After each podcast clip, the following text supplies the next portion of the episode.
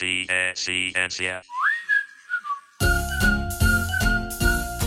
Se é ciência, está aqui.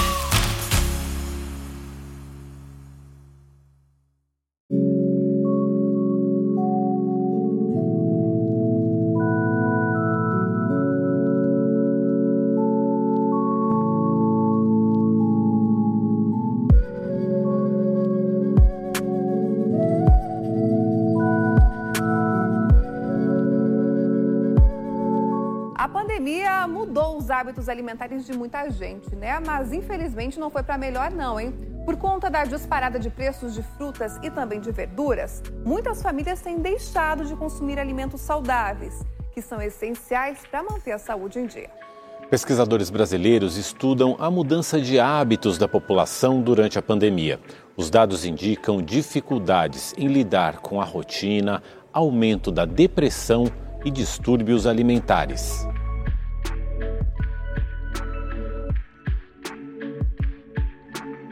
A pandemia da Covid-19 impôs uma série de mudanças para todos. O isolamento social afetou a rotina, a saúde e os hábitos das pessoas. Segundo a pesquisa de comportamento feita pela Fiocruz em 2020, em parceria com a Universidade Federal de Minas Gerais e a Universidade Estadual de Campinas, nos primeiros meses de pandemia, houve o aumento de problemas relacionados à saúde mental dos brasileiros. O aumento do sedentarismo, do tabagismo e do consumo de álcool e doces. A pesquisa entrevistou mais de 40 mil brasileiros e o outro resultado obtido foi que as pessoas começaram a passar mais tempo nas telas. Entre as pessoas que faziam atividade física três ou quatro dias por semana, 46% interromperam os exercícios. O tempo médio assistindo televisão teve um aumento de 1 hora e 20 minutos em relação a antes do isolamento. Vendo esses dados, dá até mesmo para se identificar com uma coisinha ou outra, não é mesmo? Durante todo esse período de pandemia, houve a quebra da rotina, o ensino remoto e o trabalho de casa, acompanhado da dificuldade em fazer as atividades do dia a dia e mudança de hábitos, incluindo os alimentares. Observamos também o fenômeno dos aplicativos, que oferecem serviço de entrega de alimentos, os famosos deliveries, como uma opção para evitar sair de casa para comer fora. Bem, dentro desse cenário, pesquisadoras da Universidade Federal de Sergipe desenvolveram também uma pesquisa com o objetivo de identificar os fatores que mais estão associados ao comportamento alimentar de adultos na pandemia. No episódio de hoje, vamos receber as convidadas Raquel Simões e Marcela Costa, que vão conversar com o professor do curso de Psicologia da UFES, Diogo Conquiseco, sobre a pesquisa que elas desenvolveram na área de nutrição. Eu sou Milena Duarte. Eu sou Letícia Monalisa e continua por aqui porque está começando mais um Se é Ciência.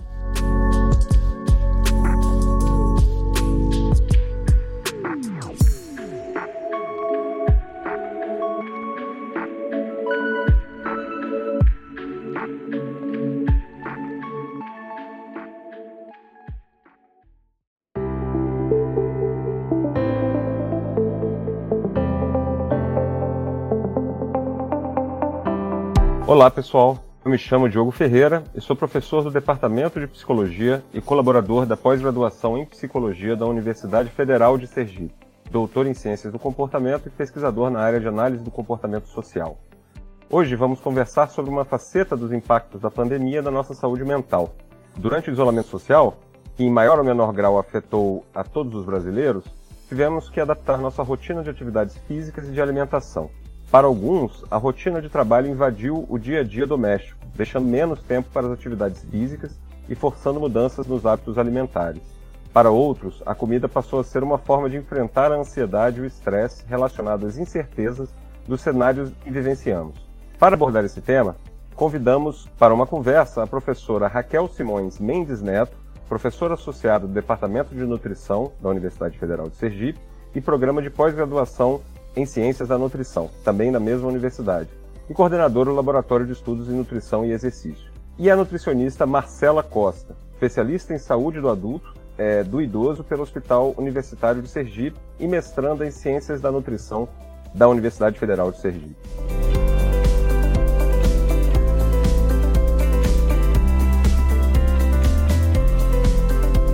Bem, o trabalho de vocês identificou que a pandemia do Covid-19 acabou exacerbando problemas e intensificando fatores de risco já existentes em condições pré-pandêmicas. Quais desafios vocês acreditam que encontraremos na altamente antecipada pós-pandemia? Alguns hábitos permanecerão? Acreditam que há algum risco alimentar para esse momento? Olá, Diogo. Satisfação estar aqui junto desse podcast para a gente conversar um pouco sobre essa faceira do comportamento alimentar na situação que nós estamos passando é, da pandemia do Covid-19. Veja, toda a nossa pesquisa foi estimulada inicialmente após o, o, essa surpresa de todos né, que passamos com a pandemia, é, logo após a decisão do isolamento social, é, nos vimos aí numa situação totalmente inesperada para todos, né? E nossas preocupações é, com relação à alimentação começaram a ficar muito evidentes e determinados comportamentos alimentares foram, não que não existissem antes, né, mas digamos que eles foram exacerbados, como você mesmo disse. No entanto, é, dentro dessa perspectiva do, da prática do exercício físico, a gente bem sabe que o exercício físico ele atua como um protetor, né, uma, uma muitas vezes uma válvula de escape, uma forma é, de aliviar muitas vezes as tensões do dia a dia. Então, partia-se do princípio: será que essas pessoas que têm um nível de atividade física maior, elas teriam também, é, sofreriam também com essas, com essas alterações, né, desses comportamentos é, alterados do comportamento alimentar? Então, foi uma das, uma das questões que nos instigou a fazer, a conduzir essa pesquisa. Pois bem, Assim fizemos, né? Fizemos, uma, um, fizemos um levantamento para identificar qual seriam, é, buscar, né, entender dois grupos, né, pessoas ativas e pessoas inativas, sedentárias ou com um nível de atividade física muito baixo, e ver se existiria uma, um comportamento disfuncionais diferente nessa população em virtude da pandemia. Até que ponto, né? A pergunta é até que ponto a atividade física consegue é, proteger, digamos assim, é, essa população frente à, à nossa população, frente aos problemas de, de comportamentos disfuncionais. E percebemos isso, né, que atividade física, as pessoas mais ativas, elas têm uma, um fator de proteção, de fato, em não ter tantas alterações de consumo alimentar é, que, que a gente considera de risco. Essa pandemia, como você bem falou, né, altamente antecipada, né, esse, é, é, essa situação da, da, chamada de pós-pandemia, que a gente ainda não saiu, estamos ainda vivendo uma situação de medo, de angústias, né, de ansiedades. No entanto, o isolamento social ele já não é tão mais evidente. Então, talvez algumas pessoas que não praticavam atividade física se permitiram a voltar à prática do exercício e isso de alguma forma pode contribuir em algumas situações, digamos assim, gatilhos da, de alterações de comportamento disfuncionais em relação à alimentação. Talvez essa, esse retorno aos poucos tenha alguma proteção, mas isso não indica que ah, esses comportamentos alimentares, eles não disfuncionais, eles não sejam ainda uma preocupação a ser levada em conta dentro da, da nossa população, entre aspas, né, pós-pandêmica. eu gostaria de falar agora um pouco sobre alimentação emocional. Acredito que todos já nos vimos em situações nas quais comemos devido a sentimentos negativos, ou quando estamos tensos por algum motivo e não conseguimos ficar sem mastigar algo. Queria que vocês falassem um pouco desse tipo de disfunção alimentar. Quem está mais propenso a apresentar esse quadro e como podemos nos cuidar e evitar seu surgimento? Olá, gente. Ótima pergunta. Então, antes de falar quem está mais propenso a apresentar esse quadro e como podemos né, cuidar para evitar seu surgimento, é de extrema, importante, de extrema importância perdão, entender é, quais são os determinantes das escolhas e comportamentos alimentares, né? É, atualmente existem estudos mostrando que esses determinantes dos comportamentos são dos mais diversos. Eles têm uma característica multifatorial e multidimensional enorme. Então eles são, eles são, eles vão desde determinantes políticos, determinantes socioculturais, determinantes da indústria, determinantes do varejo, determinantes familiares individuais, e todos esses determinantes vão agir em conjunto para moldar os nossos comportamentos alimentares. Então, não é algo que é só do indivíduo em si, né? depende de uma gama de fatores que vão determinar esse comportamento alimentar. É, quem está mais propenso a desenvolver esse comportamento de alimentação emocional? Estudos mostram que indivíduos sedentários, obesos, estressados, ansiosos, que têm uma insatisfação corporal, que aumentam a quantidade de comida consumida e que consomem alimentos muito doces podem estar né, mais propensos a ter um comportamento de alimentação emocional. Porém, a depender de onde esses indivíduos estão inseridos, os determinantes que eu citei anteriormente, eles vão agir de maneira mais ou menos agressivas né, nesse indivíduo e vão ter maior ou menor predisposição a esses comportamentos. Então, quando a gente fala de formas de evitar a alimentação emocional, é, e entendendo esse fator multidimensional que vai determinar o comportamento alimentar, nós também podemos refletir sobre as situações que podem acontecer e dar gatilho de alimentação emocional sem que o indivíduo tenha algum controle sobre. Então, por exemplo, é, para quem está fazendo vestibular e está fazendo Enem, né? É, o, o revisor do Enem, a pessoa que está lá, né, sendo o fiscal do Enem, ele fala alguma coisa que dá um comportamento, dá um gatilho de estresse no, no, no, estudante, e aí ele, sem querer, né, não, não, foi, não foi intenção do indivíduo, mas sem querer, ele vai deflagrar esse comportamento de alimentação emocional. Então não é não é de, de, de gestão própria do indivíduo, né? Ele teve esse comportamento é, exacerbado aí devido à situação que ele não teve controle. Então a gente tenta evitar esse comportamento alimentar com as práticas né, mais saudáveis de vida, atividade física, alimentação é, baseada em comida de verdade, alimentos in natura, minimamente processados, evitar os alimentos ultraprocessados. Também fazer uma boa gestão do estresse ter um tempo de lazer adequado. Mas é, lembrando que é, essas, essas, esses fatores, né, que podem aí é, evitar o comportamento alimentar e alimentação emocional, eles são da nossa gestão. Porém, existem outros fatores que a gente não consegue controlar de fato. Então, aí é realmente ficar sempre vigilante e partir para a prevenção. Marcela, falando especificamente do estudo de vocês, parte dos participantes com menor frequência de atividades físicas indicou um aumento no consumo de alimentos considerados saudáveis. Mesmo assim, esse aumento esteve positivamente associado à alimentação emocional. Essa pode ter sido uma estratégia compensatória fracassada para controlar os impactos de uma alimentação desregrada durante esse período. Vocês acreditam que as pessoas, conscientes dos problemas de uma vida mais sedentária, podem estar adotando estratégias inefetivas para regular suas emoções e equilibrar sua saúde mental? Com certeza, né? É, essa, essa hipótese que a gente discutiu no artigo, ela é baseada numa teoria chamada teoria das crenças compensatórias de saúde, que levam a comportamentos compensatórios e podem afetar o consumo alimentar dos indivíduos. Então, um exemplo, né? No nosso estudo a gente percebeu que os indivíduos sedentários, eles aumentam o consumo de doce, aumentam a quantidade de comida é, consumida durante a refeição, eles estão mais estressados.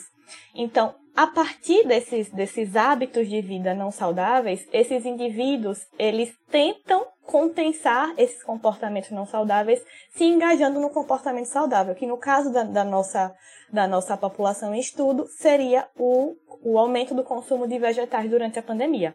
E isso apenas para o grupo de indivíduos inativos, o grupo de, indivíduos sedentários.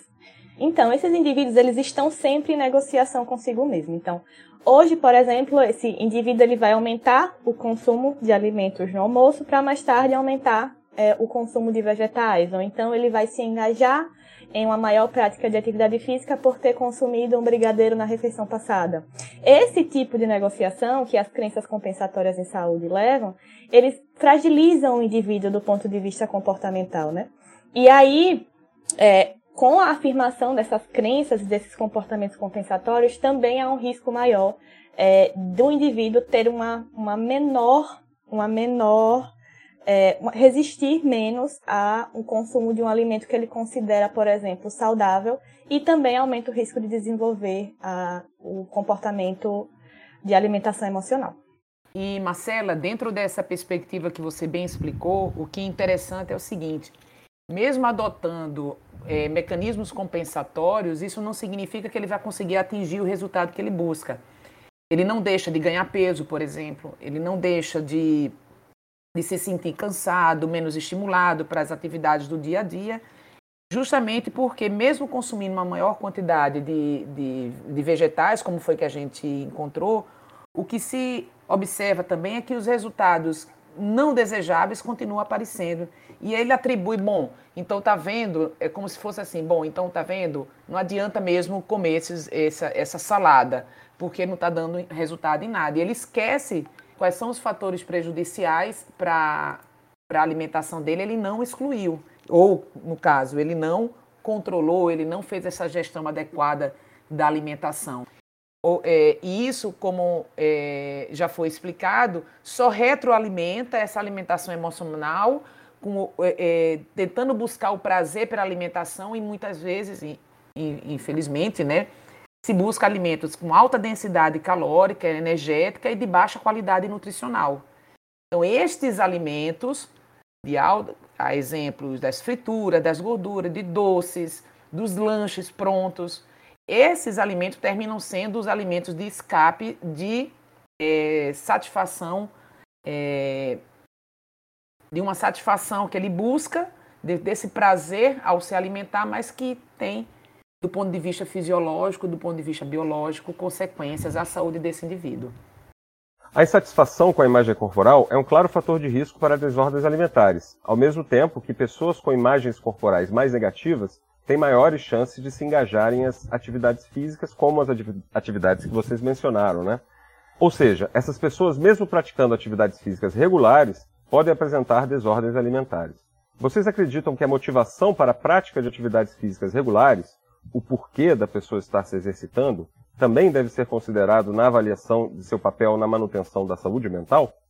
Sem dúvida. Não só na avaliação do papel para a saúde mental, que a atividade física é inegavelmente protetora para a saúde mental, mas também para a avaliação do comportamento alimentar em si. Isso porque, do ponto de vista fisiológico, né, é, a atividade física ela vai ser inegavelmente benéfica. Porém, do ponto de vista comportamental, a depender da motivação dessa prática, essa prática vai vir acompanhada de comportamentos alimentares disfuncionais. Ela pode vir acompanhada de, alimentos, é, de comportamentos alimentares disfuncionais. Então, a gente vai explicar rapidamente o ciclo do comportamento alimentar que pode ser determinado pela insatisfação corporal.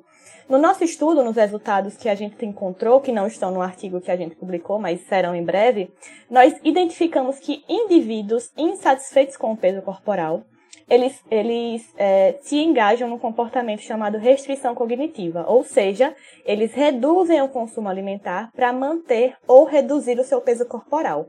Porém, esse comportamento de restrição cognitiva fragiliza o indivíduo do ponto de vista comportamental em si mesmo, do ponto de vista cognitivo, do ponto de vista emocional.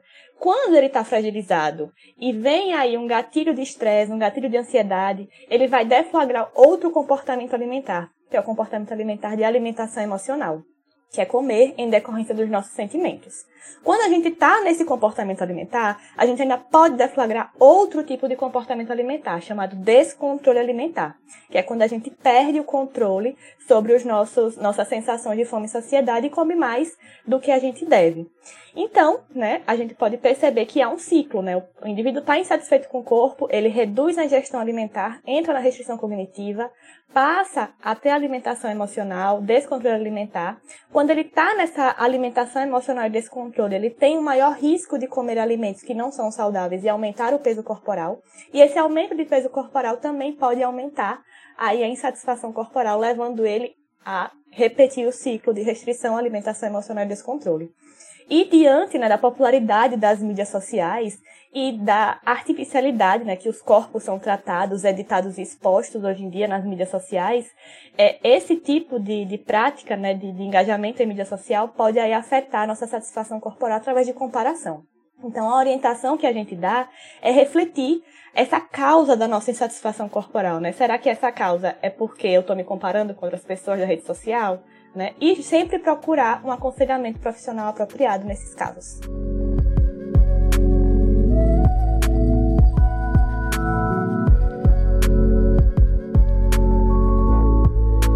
Gostaria de agradecer muito a participação da Marcela e da professora Raquel nesse bate-papo sobre os impactos da pandemia sobre nossos hábitos alimentares e, consequentemente, sobre nossa saúde mental.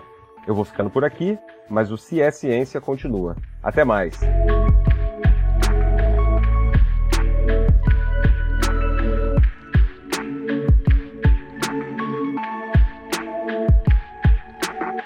Ainda temos mais perguntas para nossas convidadas. E eu quero saber da nutricionista Marcela Costa de que forma a atividade física pode influenciar o comportamento alimentar. Então, é, vamos começar primeiro entendendo o conceito de comportamento alimentar. O comportamento alimentar nada mais é do que o conjunto de cognições e afetos que regem as ações e condutas alimentares. Então, né? Minha resposta vai se dividir em duas etapas. A influência do exercício sobre a fisiologia, que vai afetar as nossas ações diante dos alimentos. E segundo, a influência do exercício nas nossas funções cognitivas. Para falar da, da, fisiologia, né? É, fisiologicamente, a prática de exercício físico vai agir na liberação de neurotransmissores, hormônios, que vão modular os nossos sinais de fome e saciedade. Vão fazer a gente sentir fome, vão fazer a gente se sentir saciado também. Além disso, o exercício também vai agir sobre a nossa taxa metabólica, sobre o gasto energético, sobre também os tecidos de reserva, que é a massa magra e a massa de gordura. Então, quando o nosso gasto energético aumenta, há um estímulo para um maior consumo de alimentos. Outro exemplo também é que quando estamos engajados em práticas regulares de exercício físico, há também um maior desenvolvimento de massa magra e redução da massa gorda. E essas quantidades de massa é, muscular e massa de gordura vão afetar também os níveis dos hormônios que vão controlar a fome e a saciedade. Porém, nós devemos entender que essa regulação fisiológica ela não vai determinar o que a gente vai comer. Ela vai, ela vai potencializar o que a gente vai comer, mas ela não vai determinar. E um exemplo claro disso é a diferença entre fome e apetite. Fome é a necessidade fisiológica de comer. Então a fome nunca vai ser emocional, vai ser fisiológica. Porém, o apetite, ele vai ser o que a gente deseja comer, né? E esse apetite ele é muito sensível ao estresse. E quando a gente fala de apetite, e essa sensibilidade ao estresse e essas emoções mais negativas, a gente fala de funções cognitivas, que essa é a segunda parte da minha resposta. Então, entendendo esse processo fisiológico, né, é extremamente aceitável, né, que atualmente, diante da situação que a gente vive, né, pandemia, estresse, situações ambientais, sociais, é, essas situações elas sejam dominantes em relação aos fatores fisiológicos quando a gente fala de comportamento alimentar, tá? Então, quando a gente fala de exercício físico e comportamento alimentar para indivíduos saudáveis, e aqui a gente vai considerar o conceito ampliado de saúde, né, que é aquele conceito que a saúde é um estado de bem-estar físico, mental e social, essa prática de exercício físico é, regular vai auxiliar o indivíduo a ter processos cognitivos e melhorar consideravelmente sua função executiva. Então, quando ele está engajado em exercício físico, ele vai ter, assim, uma melhor autorregulação do seu consumo alimentar, né? Ele vai ter essa, esse consumo alimentar mais organizado, digamos assim. Porém, quando a gente fala de comportamento alimentar disfuncional, que são aqueles comportamentos não saudáveis, a atividade física, o exercício físico vai ter é, relações diferentes de acordo com os comportamentos disfuncionais que o indivíduo pode estar tá, é, é, exibindo naquele momento, né? Um desses comportamentos é a restrição cognitiva, esse comportamento alimentar. Nesse comportamento alimentar, o indivíduo ele restringe o que ele vai comer para perder ou manter peso, e geralmente associado a esse comportamento está a maior prática de atividade física. Então, para esses indivíduos em específico, é importante entender sobre os benefícios da atividade física que vão além do perder ou manter peso corporal. Afinal, a atividade física é uma das, das melhores, a, melhor evidência que existe sobre prevenção de todas as causas de mortalidade e é o engajamento em atividade física, né? Tá? Só que sempre é importante né, que esse indivíduo em comportamento alimentar disfuncional esteja é, em, com o auxílio de um profissional capacitado, porque é um, um comportamento que necessita de acompanhamento profissional. Para além desse comportamento alimentar de restrição cognitiva, a gente tem também os comportamentos desinibitórios, que é a alimentação emocional e o descontrole alimentar. Para esses dois comportamentos, a atividade física vai estar muito associada à redução dessa atividade. E aí, nesse sentido, né, é, o indivíduo tem que procurar também um profissional capacitado para tratar as causas desses comportamentos e entender né, é, como que ele está se engajando mais ou menos na atividade física. Uh, por fim, né, eu digo que a prática regular de exercício vai trazer inúmeros benefícios à saúde, inclusive à saúde mental. Então, a prática regular ela é extremamente recomendada para todo mundo. Porém, né? Para indivíduos com comportamentos disfuncionais, como os que eu citei anteriormente, somente a prática de exercício físico não é suficiente. Um acompanhamento com o nutricionista e psicólogo é essencial para auxiliar o indivíduo a superar esses comportamentos disfuncionais. Muito obrigada pelas respostas e por aceitar participar do Se é Ciência, Marcela. Eu que agradeço, Letícia, e parabéns pelo projeto e me coloco à disposição para futuras dúvidas e participações também. Chegamos no quadro sobre o curso para ajudar os nossos ouvintes que estão querendo conhecer um pouquinho sobre os cursos de graduação da UFES. Professora Raquel, quais competências ou conhecimentos o aluno adquire cursando nutrição? Olá, Milena. É, veja, o curso de nutrição da UFES, nosso curso, ele tem uma característica de uma formação ampla. O que é que significa isso? A gente não tem um direcionamento específico para uma determinada área da nutrição, e sim uma, uma distribuição bem diversificada da formação do, do futuro nutricionista. O que significa isso? É, dentro do curso de nutrição, após as, o cumprimento das disciplinas básicas, né, as, as disciplinas é, que vão dar aquela sustentação para as especialidades da nutrição, é, nós abordamos o contexto da nutrição dentro da saúde coletiva, e aí isso significa todas as ações do nutricionista voltado para as políticas públicas, para as questões de segurança alimentar e nutricional, para todos os programas eh, de saúde coletiva que envolvem a nutrição. Existe também uma outra forte linha da nutrição, que é a nutrição clínica, onde é, é direcionada aos aspectos clínicos, é, tanto hospitalares quanto ambulatorial, da atuação do nutricionista. Tem também a atuação do nutricionista dentro das unidades de alimentação e nutrição, que significa os restaurantes, grandes restaurantes, né, refeitórios, a exemplo do nosso restaurante universitário, é, toda a elaboração e fiscalização, oferta, é, e todos os programas de educação nutricional devem passar pelo nutricionista. Então, nós temos essas três grandes áreas no qual o curso de nutrição da nossa universidade capacita nossos alunos. Obrigada pela participação no programa, professora Raquel. Eu que agradeço e fico à disposição aí para as dúvidas que surgirem é, dessa moçada que está aí a, a decidir os futuros cursos que vão escolher.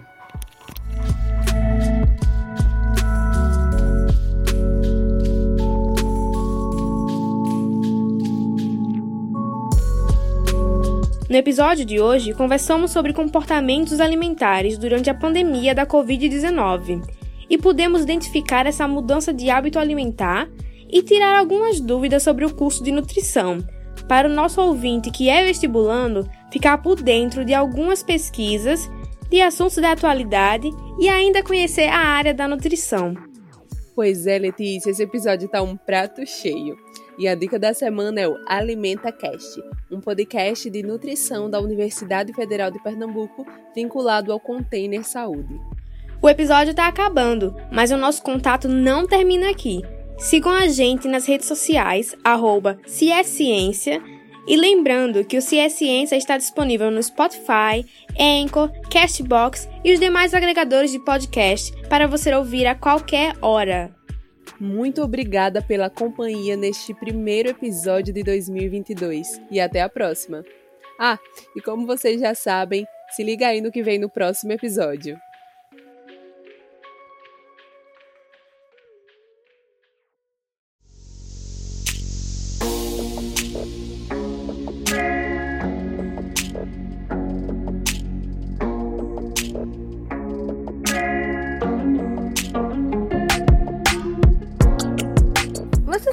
Que a realidade virtual pode ser usada para acelerar o aprendizado do inglês?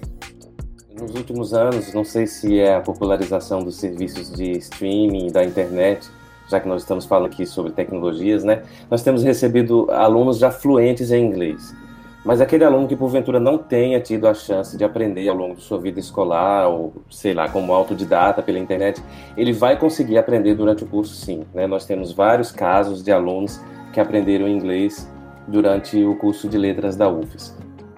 As professoras e os professores eles planejaram uma aula, né, juntamente com os formadores, né, e, nós podemos ver a realidade aumentada sendo usada de várias formas. É, por exemplo, o uso de aplicativos para realidade aumentada que eram acessados por meio de QR codes né, cujos acessos levavam para imagens, informações, locais outros que permitiam que esses alunos se desenvolvessem linguisticamente e também pudessem ter acesso a outras realidades distintas das suas. E isso amplia, né, assim, a, a, o seu nível de criticidade.